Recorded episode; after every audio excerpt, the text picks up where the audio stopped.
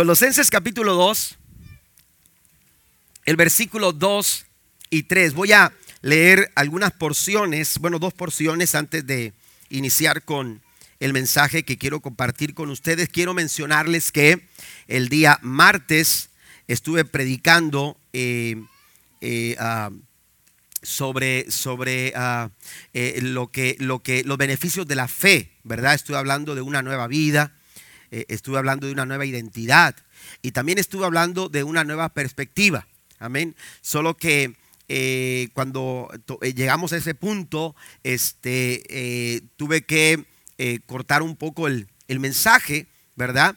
Este, resumí un poco este punto número, número 3 y, y, decidí compartirlo esta noche, amén. Decidí este, enfocarme a, cuatro, a tres cosas este, que que ah, eh, no, no, no, las mencioné eh, el martes pasado, ahora le explico, pero eh, le voy a hablar, hermanos, acerca de la nueva perspectiva, una, los beneficios de tener la perspectiva, la perspectiva correcta. Hablábamos de la fe el martes y mencionábamos cuando Jesús le dice a Tomás, bienaventurados los que no vieron, pero creyeron. Es decir, Jesús llama a los que creen benditos. Amén. Y, Jesús les dice, son bendecidos, son, son, son gente bienaventurada. La palabra bienaventurada quiere decir tres veces feliz. Son, son felices aquellos que creen. Y yo mencionaba eh, un eh, artículo que salió hace algunos años atrás, algunos seis, eh, siete años atrás, donde los médicos, hermanos, decían que es muy diferente tratar con personas que están lidiando con alguna enfermedad, este, ah, eh, complicada o alguna, algún estado físico complicado, es muy diferente eh, eh, tratar con, con, este tipo de pacientes cuando, cuando un paciente tiene fe y cuando otro paciente no tiene fe.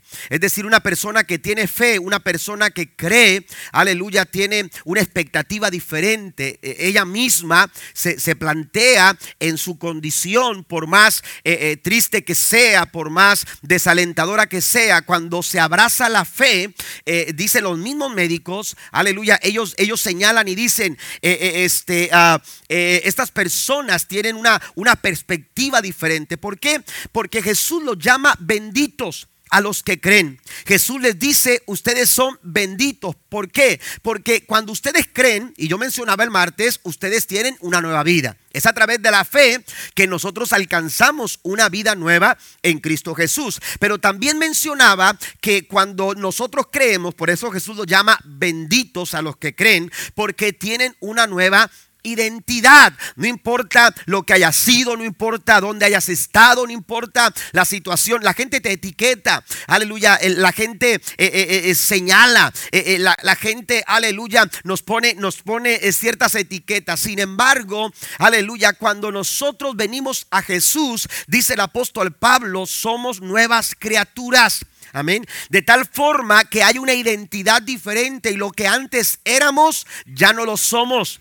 Lo que antes hacíamos, ya no lo hacemos. Lo que antes hablábamos, lo que antes pensábamos, lo que antes vivíamos, ya no lo vivimos. ¿Por qué? Porque ahora somos una nueva persona en Cristo Jesús. Hemos sido renovados, hemos sido transformados. Ya hay una, nueva identidad. No lo aplauso al Señor por ello en esta, en esta tarde. Dios nos da nueva vida. Dios nos da una nueva identidad a través de la fe. Pero también mencionaba que otra de las cosas que suceden, y por eso Jesús nos llama benditos cuando nosotros creemos, porque, porque cuando nosotros creemos al Señor y abrazamos la fe, también nosotros recibimos una nueva perspectiva. Y aquí me quiero, me quiero eh, enfocar, hablarles en esta en esta tarde. Colosenses capítulo 2, versículo 2 al 3 dice de la siguiente de la siguiente manera: Dice la escritura, eh, para que sean consolados sus corazones unidos en amor hasta alcanzar, note esto, todas las riquezas del pleno entendimiento a fin de conocer el misterio de Dios el Padre y de Cristo, en quienes están escondidos todos los tesoros de la sabiduría y del conocimiento. Amén. Otra versión dice, para que sus corazones sean alentados,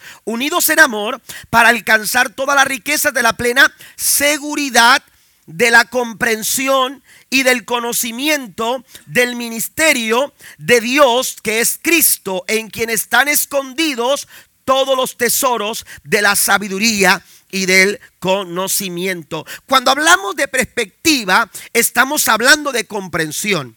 Cuando hablamos de tener una perspectiva, estamos hablando de comprender. La perspectiva es comprender algo desde un marco más grande de referencia. La perspectiva que nosotros tomamos desde el punto de vista en el que nosotros nos encontremos, hermanos, es, aleluya, eh, eh, el tipo de conceptos que nosotros vamos a desarrollar eh, acerca de, de lo que es la vida acerca de lo que es la familia, acerca de lo que es una situación, acerca de lo que es las personas que nos rodean.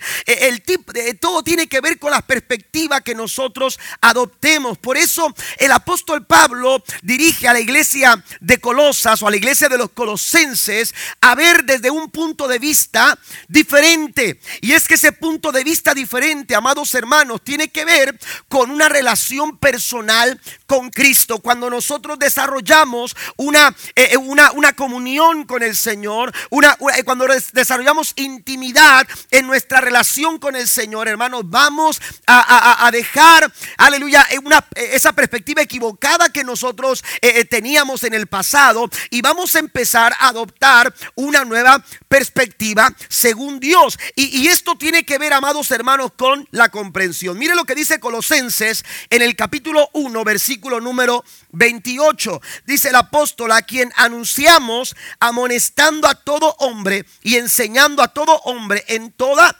sabiduría a fin de presentar perfecto en Cristo Jesús a todo hombre. La intención del apóstol Pablo es preparar a la iglesia.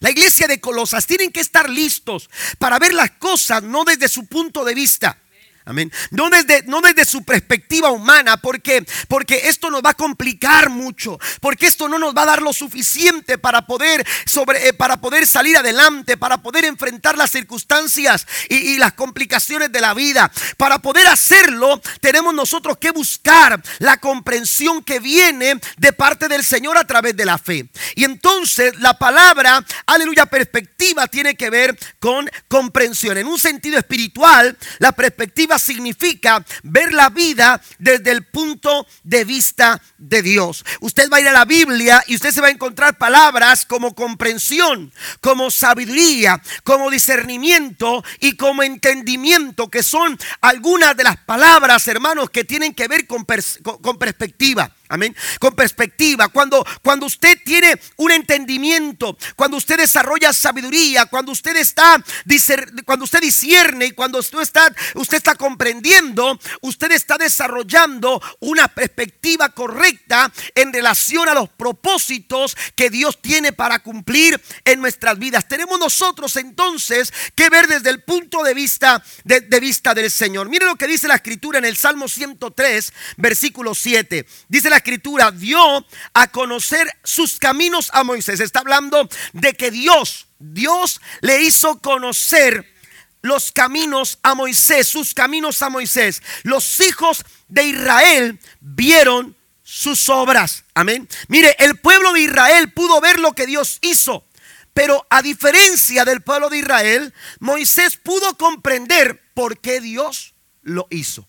Amén. Y esta es la diferencia entre un llano conocimiento, entre un simple conocer, amén, eh, a lo que realmente es comprender.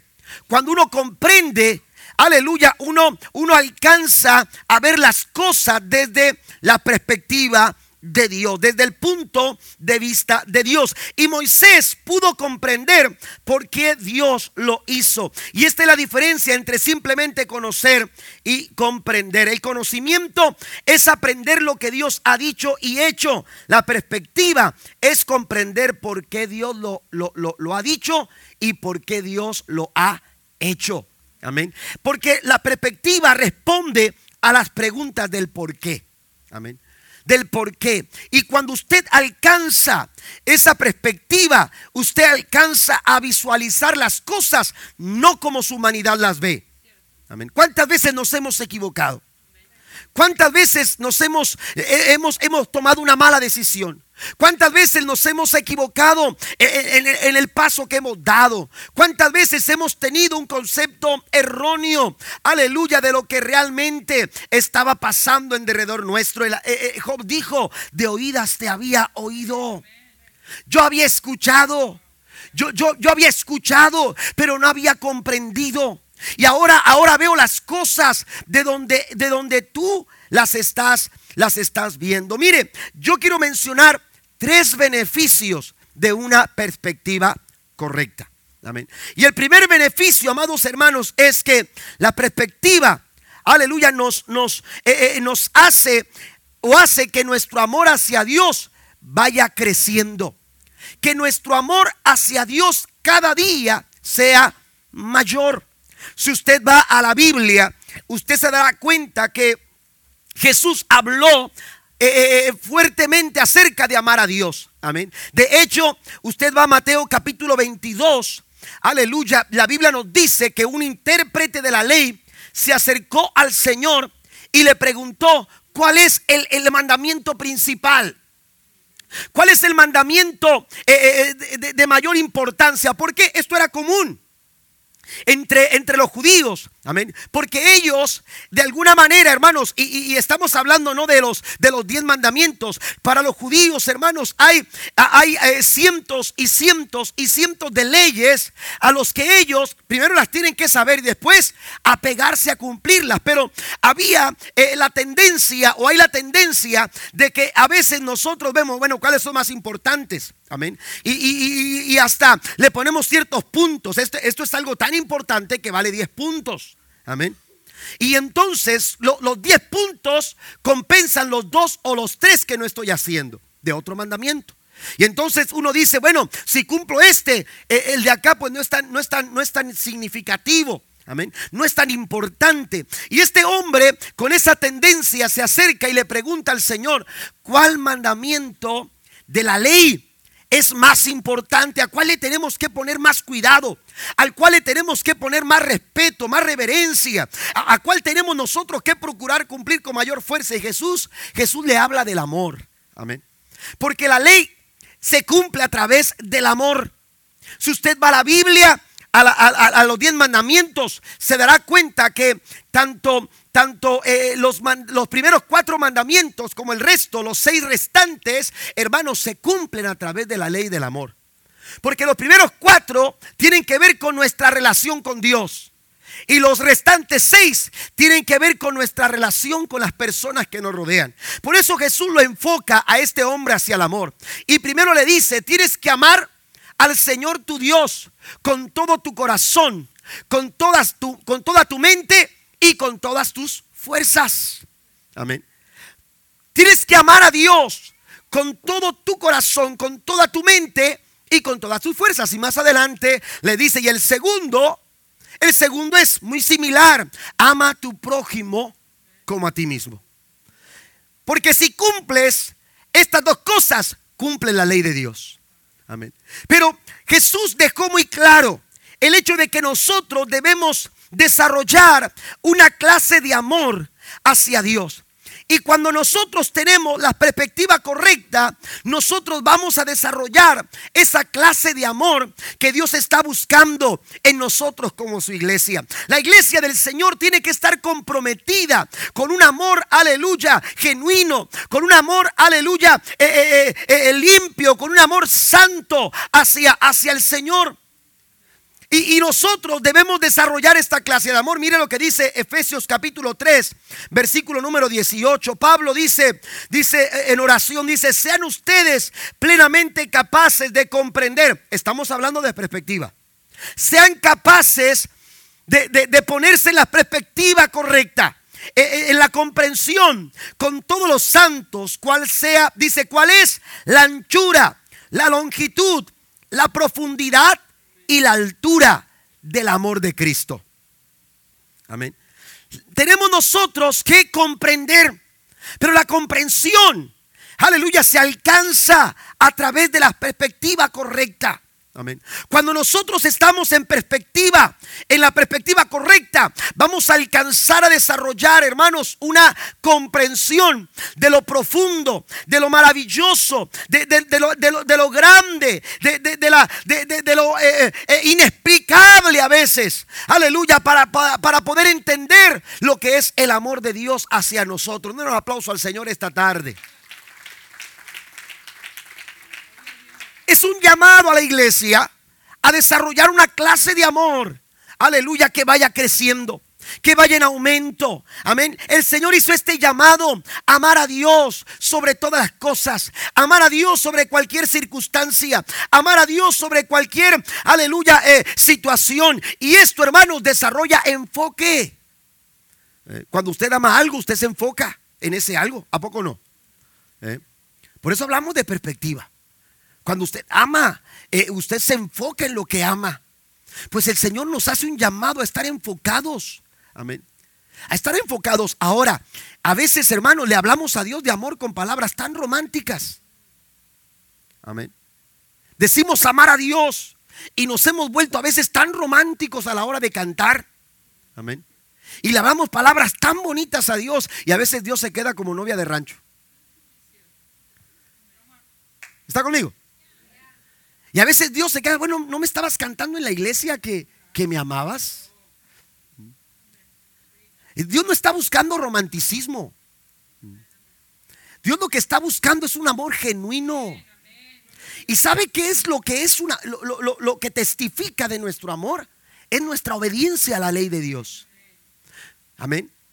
Es nuestra obediencia, nuestro apego a la palabra del Señor. Mire lo que dice el Señor. Vaya conmigo por favor a San Juan capítulo 14. En San Juan capítulo 14 Jesús nos dice lo siguiente. Voy a leer por lo menos tres versículos. Tres versículos que nos enfocan en esta clase de amor. Mire lo que dice el verso 15. Si me amáis, guardad mis mandamientos. Amén. Aquel que dice que me ama, guarda mis mandamientos. Aquel que dice que, que, siente un amor por mí, con un amor hacia mí, yo no sé cuánto usted diga amar a Dios. Pero esas palabras, hermanos, aleluya, son palabras solamente cuando estamos viviendo una vida de desobediencia.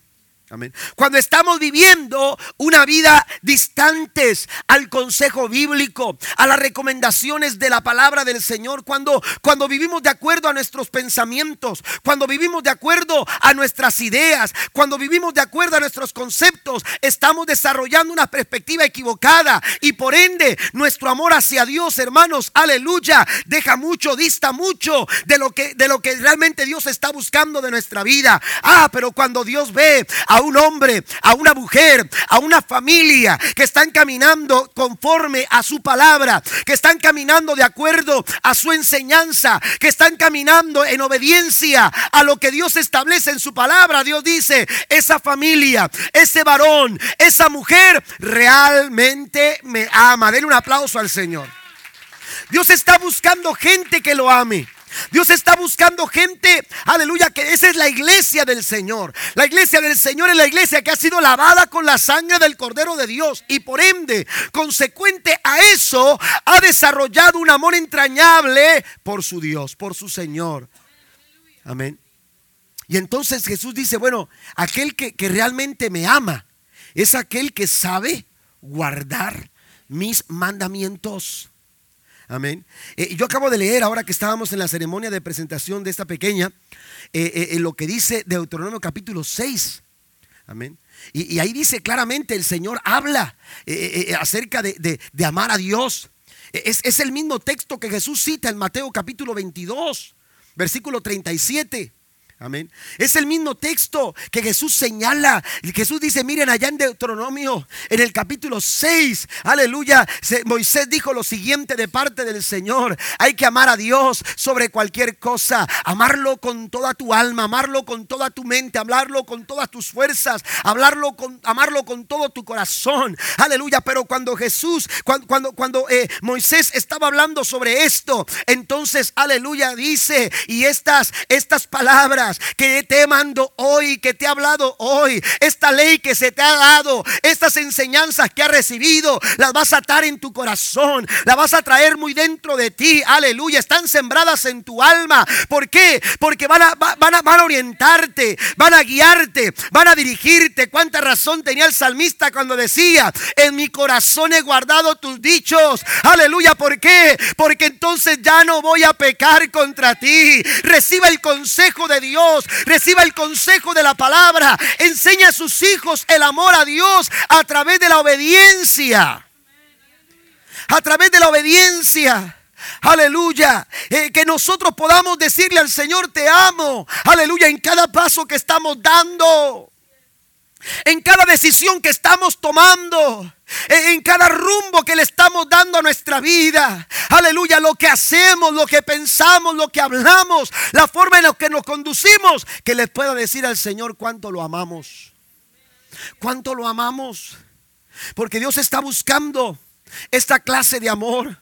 Y cuando tú estás en la perspectiva correcta, aleluya, eh, eh, eh, esa perspectiva correcta te va a llevar a amar a Dios cada día. Cada día tu amor va a crecer, cada día tu amor será más, más grande hacia el Señor. Tus expresiones de amor serán cada vez, aleluya, más recurrentes, aleluya, en tu día. De tal forma, aleluya, que tú estás enfocado en agradar a Dios en hacer lo que Dios está esperando que nosotros hagamos. Mire, el verso 15 dice, si me amáis, guardad mis mandamientos. El verso número 21 lo vuelve a señalar Jesús diciendo, el que tiene mis mandamientos y los guarda, ese es el que me ama. Y el que me ama será amado por mi Padre. Qué lindo es el Señor. Y yo lo amaré y me manifestaré a Él. Vamos a ponernos en perspectiva. Vamos a dejar que, ese punto de vista, aleluya, de parte del Señor nos haga comprender a nosotros cuál es nuestra, nuestra condición, cuál es nuestra situación, cómo es que nosotros, aleluya, estamos. Y, y cuando analizamos esto, evaluamos esto, vamos a ponernos a cuenta con el Señor. ¿Para qué? Para que podamos disfrutar del amor de Dios sobre nuestra vida. Amén. Eh, eh, Jesús lo vuelve a ratificar o a decir en el verso 24. Y él dice, el que no me ama, no guarda mis palabras. Amén. Fíjese bien, el que no me ama. Estaba diciendo, el que me ama, guarda mis mandamientos, pero el que no me ama, las ignora. El que no me ama, no, no, le interesa escuchar mi voz. lo ignora. Amén se distrae, eh, atiende otras cosas. Eh, eh, pone en primer lugar otras cosas. El que no me ama no guarda mis palabras. Y la palabra que habéis oído no es mía, sino del Padre que me envió. Por eso es importante, amados hermanos, asumir la perspectiva correcta. Segundo, el segundo beneficio, amados hermanos, aleluya, es que nos ayuda a resistir la tentación. Amén nos ayuda a resistir la tentación. La Biblia dice que, el diablo anda como león rugiente buscando a quien devorar. Satanás busca tentarnos. Satanás está buscando la oportunidad de hacerte tropezar, de hacerte caer, de, hacerte desistir de tu fe. Aleluya, que tú, eh, eh, eh, que tú de alguna manera seas, renuncies a seguir adelante. Él está buscando formas, dice el apóstol Pablo, hay que armarse con la armadura de Dios. Amén. Ustedes tienen que estar armados. ¿Por qué? Porque Pablo, Pablo está en la perspectiva y él está viendo que hay una lucha constante. Y tu lucha no es con tu vecino, tu lucha no es con tu hermano, tu lucha no es con tu compañero de trabajo, tu lucha, tus batallas, aleluya, no tienes por qué estarlas librando y a veces estamos peleando con el vecino, estamos peleando con el cónyuge, estamos peleando con el hijo, estamos peleando, no, dice el Señor, tu lucha no es contra carne ni sangre, nuestra lucha no es contra ellos, amén, nuestra lucha es contra el enemigo. Satanás está buscando destruirte, la Biblia dice que él viene para matar, para hurtar y para destruir. Amén. Entonces dice el apóstol Pablo, tienen que armarse con la armadura de Dios, con la cual ustedes puedan resistir las acechanzas del diablo. Y la palabra acechanza tiene que ver con estrategias bien, aleluya, elaboradas. Amén. Una, una, eh, una, una, una, estrategia de Satanás, hermanos, una, una amenaza del diablo, aleluya, no aparece de la nada. Amén. No aparece de la nada, no aparece por accidente. Satanás está pensando. ¿Usted se acuerda de, esa película? No sé, algunos que, que, veo aquí, la mayoría son de Bob Esponja para acá. Amén. Pero los que éramos allá de aquel tiempo del correcaminos y del coyote. ¿Verdad? ¿verdad? Este, pero ¿se acuerda de esa? Oiga, llegó un punto donde me aburrió esa, esa caricatura. Oiga, el coyote, pobre coyote, ¿verdad? Nunca alcanzaba el correcaminos. Nunca, oiga, y cómo trataba y, y, ponía una, una, una, una trampa y ponía, aleluya, ¿por qué? Porque las trampas no aparecen de la nada. Las trampas están ahí porque están perfectamente bien pensadas, están perfectamente bien elaboradas, están ahí con un propósito claro. Por aquí va a pasar un cristiano, por aquí va a pasar fulanito, por aquí va a pasar el hermano que es líder de comunidad cristiana Emanuel, eh, por aquí va a pasar esta familia. Y Satanás dice, yo quiero que ellos caigan en esa trampa, pero el diablo, el diablo está vencido, el diablo está debajo de nuestros pies. Mayor es el que está con nosotros que el que está en contra de nosotros. La Biblia nos dice que aunque Él haya venido para hurtar, matar y destruir, Jesús dice, yo he venido para que tengan vida y para que disfruten esa vida en abundancia. Bendito el nombre del Señor. La Biblia también a mí me dice que aunque el enemigo venga como río, el Espíritu de Jehová levantará bandera en contra de Él. Somos bendecidos. Somos bendecidos. Y somos más que vencedores, dice el apóstol Pablo, por medio de aquel que nos amó. Aleluya, pero tenemos nosotros, aleluya, que estar en la perspectiva correcta. El hijo, eh, eh, aquel muchacho de la parábola, aquel hombre de la parábola del buen samaritano, estaba con una perspectiva equivocada. Porque a veces nuestra perspectiva está equivocada. Estamos dirigiendo nuestra mirada hacia en la dirección incorrecta. Jericó no era un buen lugar. Jericó era los lugares de vicios. Jericó, allí estaban los lugares de pecado. En Jericó, Jericó se conocía como una ciudad de pecado. La gente descendía a aquel lugar, aleluya, porque, porque allá estaba el pecado eh, a la orden del día. Y aquel hombre, aleluya, no, no iba con instrumentos para trabajo. Nunca se dice que iba con un asunto de negocio. La Biblia solamente dice un hombre descendía. Y eso es lo que pasa cuando hay una perspectiva equivocada. No ascendemos, aleluya, no ascendemos, descendemos. Y eso es lo que Satanás quiere, que tu familia descienda, que tu matrimonio descienda, aleluya, que tu corazón hacia Dios descienda. Cuando tenemos una perspectiva equivocada, vamos a descender. No vamos a ser mejores. No vamos a ser mejores. Aleluya, porque el pecado no mejora nuestra condición. El pecado empeora nuestra situación. El pecado no dignifica a nadie. El pecado avergüenza. El pecado, aleluya, no te hace mejor persona. Aleluya, pero Cristo ha venido para deshacer las obras del diablo. Para eso apareció el Hijo de Dios. Para deshacer las obras del diablo. Bendito sea su nombre para siempre estamos buscando agradar al Señor, tenemos que buscar eh, eh, ese punto de vista correcto. La perspectiva correcta nos ayuda a amar a Dios cada vez más, pero también nos ayuda a resistir la tentación. Aleluya, cuando observamos alguna situación desde el punto de vista de Dios, nos damos cuenta que las consecuencias causadas, aleluya, eh, por el pecado no se, no se comparan con un placer momentáneo que el pecado nos pueda proveer. Usted quizás ha escuchado una frase como esta o la ha dicho, eh, le ha dicho a alguna persona que tú no mides el peligro. Amén. No mides el peligro. Cuando tú tienes una perspectiva correcta, tú vas a saber medir el peligro. Si realmente vale la pena sacrificar eso que tienes que sacrificar, tu tiempo. Si realmente eh, vale la pena, esa es la bendición de tener una perspectiva correcta. Aleluya, ¿por qué? Porque te ayuda, aleluya, a sopesar cada situación, a evaluar de una manera correcta eh, lo que tú tienes que hacer. Adán y Eva, aleluya, eh, ellos, ellos no supieron, aleluya, no supieron medir el peligro. De lo que de con lo que estaban ellos eh, lidiando en ese momento. Vino la serpiente astuta y entonces sembró en ellos, aleluya, la codicia, sembró en ellos la desobediencia y ellos lo permitieron y no midieron. Amén. A veces estamos ahí coqueteando con aquellas cosas que, no agradan a Dios. Eh, pastor, mire, yo no, yo, no, yo no peco, yo no fallo, yo no esto. Hermano, aleluya, no tienes por qué estarte codeando con el pecado. Usted sabe que cuando usted va manejando, usted tiene que buscar el centro del carril, donde usted va manejando. ¿Por qué? Porque, porque eh, eh, estar muy cerca de las líneas, hermanos, es peligroso. Usted puede invadir el carril eh, de al lado o se puede salir de su carril y, y provocar un accidente o provocarse un accidente usted.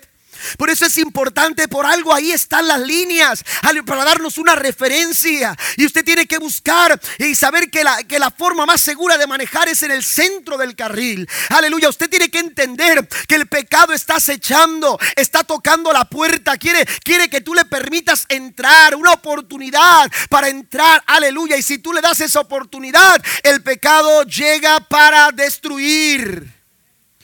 Por eso tenemos que tener la perspectiva correcta, medir la situación. Y, Adán y Eva no midieron. Aleluya. Se dejaron llevar por esa fantasía tan especial, por esa falsa promesa. Serán como Dios.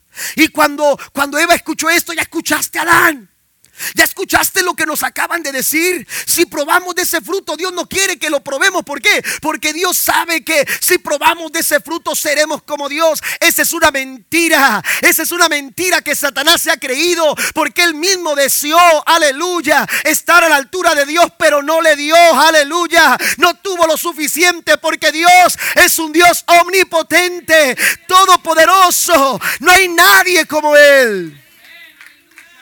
Aleluya. Y Él quiere sembrar esa mentira. Y entonces se dejaron llevar y no midieron las consecuencias. Y cuando menos se dieron cuenta, aleluya, estaban desnudos, habían descendido. Y cuando Jesús, cuando Dios salió a su encuentro, le dijo, ¿dónde estás Adán? ¿Dónde estás Eva? Y, Adán dijo, acá estoy Señor, estoy escondido. ¿Y por qué te escondes? Es Señor, estoy desnudo. ¿Quién te dijo que estabas desnudo? Cuando tenemos una perspectiva equivocada, al enemigo lo que hace es, es, llevarnos a esta condición. Aleluya. Y aquella condición, amados hermanos, de, eh, eh, tan peligrosa porque el pecado, el pecado destruye familias, el pecado destruye eh, vidas. Aleluya, hay niños que a muy temprana edad están siendo destruidos por el pecado porque se ha sembrado, aleluya, una enseñanza equivocada, porque no se les ha dado la perspectiva correcta, no se les ha dado, aleluya, la visión correcta para poder enfrentar la vida. El enemigo no se tienta el corazón porque hay un niño de 5, de 6, de 7. Ah, no le des drogas. Aleluya, ¿por qué? Porque está muy pequeño el enemigo. El enemigo lo que quiere es destruir y él no se tienta el corazón. ¿Y sabe qué hicieron aquellos hombres, aquel hombre Adán y Eva? Eh, se cubrieron con hojas. Aleluya, eh, quisieron tapar su condición. Pero ¿sabe qué hizo, qué hizo Dios? Aleluya, Dios tuvo que sacrificar un animal. Y aleluya, y les hizo con la piel del animal, les hizo vestimenta. ¿Sabe qué hizo Cristo? Cristo murió en la cruz del Calvario. Aleluya, sacrificio. Era necesario morir en la cruz porque a través de su sangre, esa condición de pecado en la vida del hombre, a través de su sangre es redimido de todo pecado. La perspectiva correcta nos ayuda a no caer, a resistir la tentación. Mire lo que dice Proverbios 14, 12. Ya voy a terminar eh, eh, voy a ir terminando, perdón. Pero eh, Proverbios 14, 12 nos dice, hay caminos que al hombre considera o les parece, dice otra versión. Amén. A veces el hombre considera caminos rectos. Hay caminos que al hombre le parecen derechos. ¿Por qué? Porque no tienen una perspectiva correcta. Y no es peligroso, no va a pasar nada. Amén. Todos lo hacen. Mira, ¿Qué nos puede pasar? Eso es una perspectiva equivocada. Porque hay caminos que parecen, parecen no peligrosos, parecen derechos, los consideran rectos, pero mire lo que dice, pero el final conduce a la muerte. Necesitamos perspectiva. Y cuando usted abraza la fe, usted tiene nueva vida, usted tiene nueva identidad, pero también tiene nueva perspectiva. Dale un aplauso al Señor. Y por último, la perspectiva nos ayuda, nos ayuda a lidiar con las pruebas de la vida. Qué importante es una perspectiva.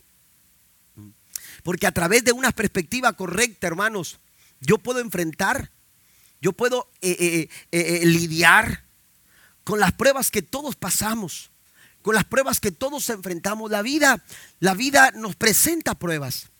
Todos pasamos por momentos difíciles, por momentos complicados, por momentos de adversidad. Hay crisis que llegan a los hogares, hay crisis que llegan a las familias, hay crisis que llegan a los matrimonios, pero cuando no se tiene una perspectiva correcta, hermanos, las alternativas, las alternativas humanas, las alternativas del hombre, aleluya, no nos van a ayudar.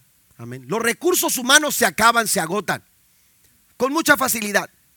Los recursos del hombre se agotan con mucha facilidad. Pero la Biblia dice que las armas de nuestra milicia no son carnales, sino que son poderosas en Dios para la destrucción de fortaleza. No le un aplauso al Señor. Nosotros tenemos recursos de Dios y podemos enfrentar las perspectivas, eh, perdón, las, situaciones de la vida con la perspectiva correcta. Mire, cuando contamos con la perspectiva de Dios en nuestras vidas, Dios hace que todas las cosas cooperen para el bien de los que le aman. Así le dice Romanos 8:28. Y sabemos, amén. ¿Por qué Pablo está diciendo esto? Porque la seguridad del apóstol Pablo, Pablo dice, yo lo sé, yo lo he vivido, yo lo he comprendido, yo he pasado por esa situación y me he dado cuenta de algo, que todo lo que sucede en mi vida me ayuda para bien. Hay cosas que ahora mismo usted no entiende y no comprende. Amén. Hay cosas que ahora mismo usted quizás no, no sabrá los por qué, pero cuando usted confía, por eso dice el Señor, voy a llamar benditos a aquellos que han creído aun cuando no han visto. Porque es fácil creer cuando ves. Amén. Pero bienaventurados los que creyeron, aun cuando no vieron. Yo los llamo benditos, dice el Señor. ¿Por qué? Porque ellos, ellos eh, están en la perspectiva correcta. De tal forma que los problemas, por más complicados que estos sean, ellos tienen la confianza, eh, eh, ellos tienen la seguridad de saber que todo obra para nuestro bien. Todo obra para nuestro bien. Amén. De tal forma que, que, nuestra fe se, se, afirma, nuestra fe se acrecienta. Santiago en el capítulo 1, versículo 3 dice, cuando su fe es puesta a prueba, produce paciencia. Amén. Entonces permitimos que nuestra fe se desarrolle, aleluya, eh, cuando nosotros eh, nos ponemos, nos posicionamos en, la, perspectiva correcta. Ahora, ¿por qué menciono, hermanos, que, es una ayuda para lidiar eh, con las pruebas que nos presenta? que nos presenta la vida. ¿Por qué? Porque los problemas, hermanos, pueden desafiarnos con mucha facilidad. Amén. Yo eh, eh, cuando, cuando, cuando voy a, viajar en avión, me gusta mucho el, momento que, va a despegar. Amén. Aunque se siente así la presión de que vas así. ¿Verdad? Pero a mí me gusta mucho dejar la, ventana abierta y mirar cómo va agarrando velocidad, velocidad, velocidad y luego como... ¿Verdad? Porque la perspectiva cambia. Y cuando desciende igual, amén, cuando desciende, ¿verdad? Eh, eh, usted deja la ventana abierta y su perspectiva es totalmente diferente, totalmente diferente. Y, eso sucede cuando, cuando, cuando, cuando eh, en el, en, el área espiritual, cuando nosotros empezamos a caminar en el camino del Señor. Nuestra perspectiva al principio, hermanos, eh, o antes de conocer a Cristo, es como cuando estamos allí, cuando el avión todavía está ahí esperando su momento de volar, amén. Su momento de, despegar, amén. Y, y, el avión está ahí dando vueltas. No sé si les ha pasado a ustedes que, que, han ido eh, en el avión y, no, y están ahí y ya vamos a volar. No, nada. Y, y ya mero. Y no, no, lo que está esperando es su turno. Porque hay otros aviones, ¿verdad? Primero que ellos. Entonces vienen por un lado y vienen por otro. Y entonces para agarrar la pista tiene que esperar. Y están siendo coordinados perfectamente por una persona que está en la torre de control. Amén. Y entonces ya dice, vuelo número tal, este es momento de tomar eh, esta carretera o esta línea y, póngase en punto para despegar. Pero ahí estás, ahí estás, ¿verdad? Y, eso es un poquito desesperante. Amén. Pero, pero ya cuando, cuando sabes que vas a despegar y, pones, pone, va a despegar el avión y, pones su mirada hacia allá, hermano, todo, todo se ve eh, eh, en esa perspectiva. Amén. Todo, todo se ve normal. los aviones se ven enormes. los edificios se ven grandes, pero ¿qué sucede cuando, cuando ese avión empieza a tomar el vuelo? ¿Qué sucede cuando ese avión empieza a tomar el vuelo? Aquellos edificios que se miraban grandes se empiezan a ver pequeños.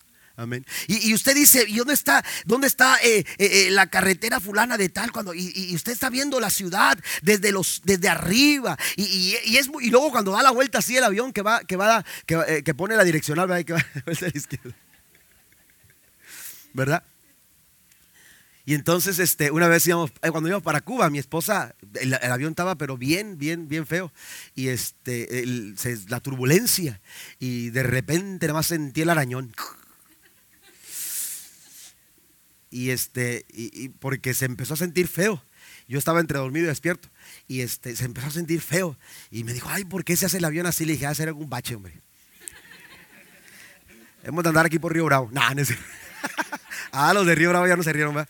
Este, pero este, resulta, hermanos, que, que, que la perspectiva empieza a cambiar.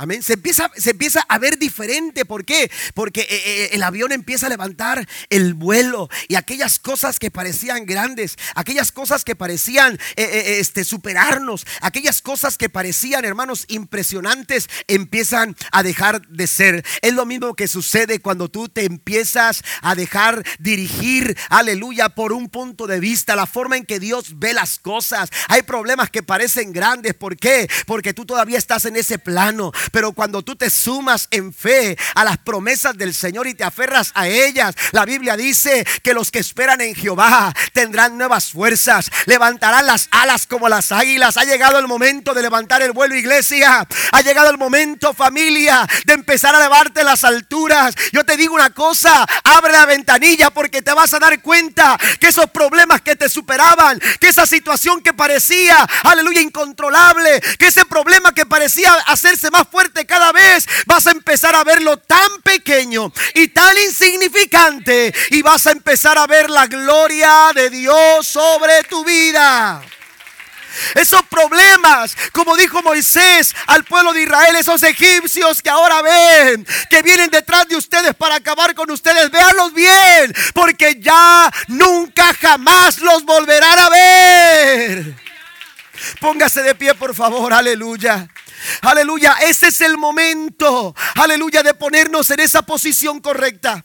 De ponernos, aleluya, en la posición correcta para ver cómo Dios está viendo. Ese problema que tú estás, estás viendo, hermano, muy complicado, para Dios no lo es. Y Dios quiere que tú lo veas como Él lo ve.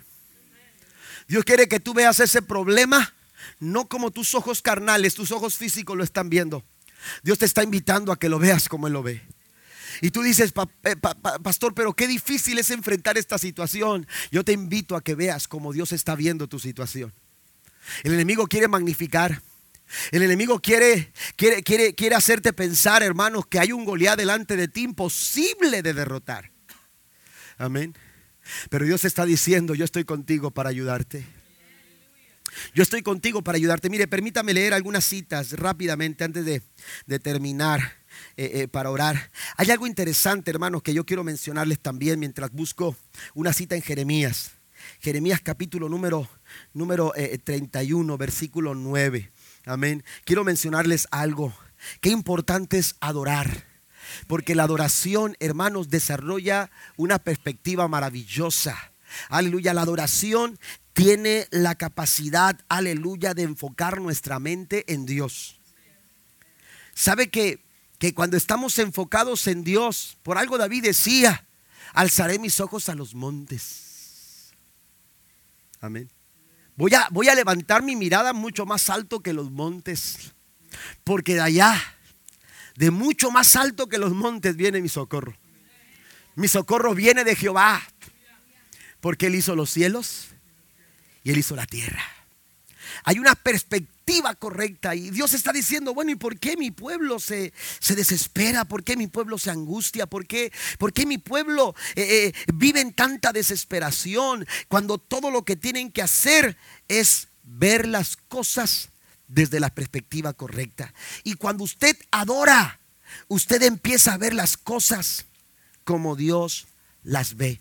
Mire lo que dice Jeremías 31, ya, ya, ya para cerrar este, este momento de ministración, pero queremos orar aquí en el altar. Yo, yo, yo le invito a, a, conectarse con el Señor para hacer esta oración. Jeremías capítulo 31, versículo 9. Dice, irán con lloro. Amén. Como cuando, cuando estás esperando que el avión despegue. Amén. Dice, irán con lloro y parece que todo, todo está normal. Jeremías 31, 9. Irán con lloro mas con misericordia los haré volver. Y los haré andar junto a arroyos de aguas por camino derecho, en el cual no tropezarán, porque soy a Israel por padre y a Efraín es mi primogénito. Den un aplauso al Señor. Dios está diciendo, amados hermanos, que, aleluya, que, que, Él ha preparado un lugar de bendición para nuestras vidas, caminos de bendición para nuestras vidas, para tu familia. Pero a veces los problemas no te permiten ver. Dios te está invitando y te dice, es necesario tomar la perspectiva correcta. Es necesario confiar a tal punto de que podamos ver las cosas como Dios las ve.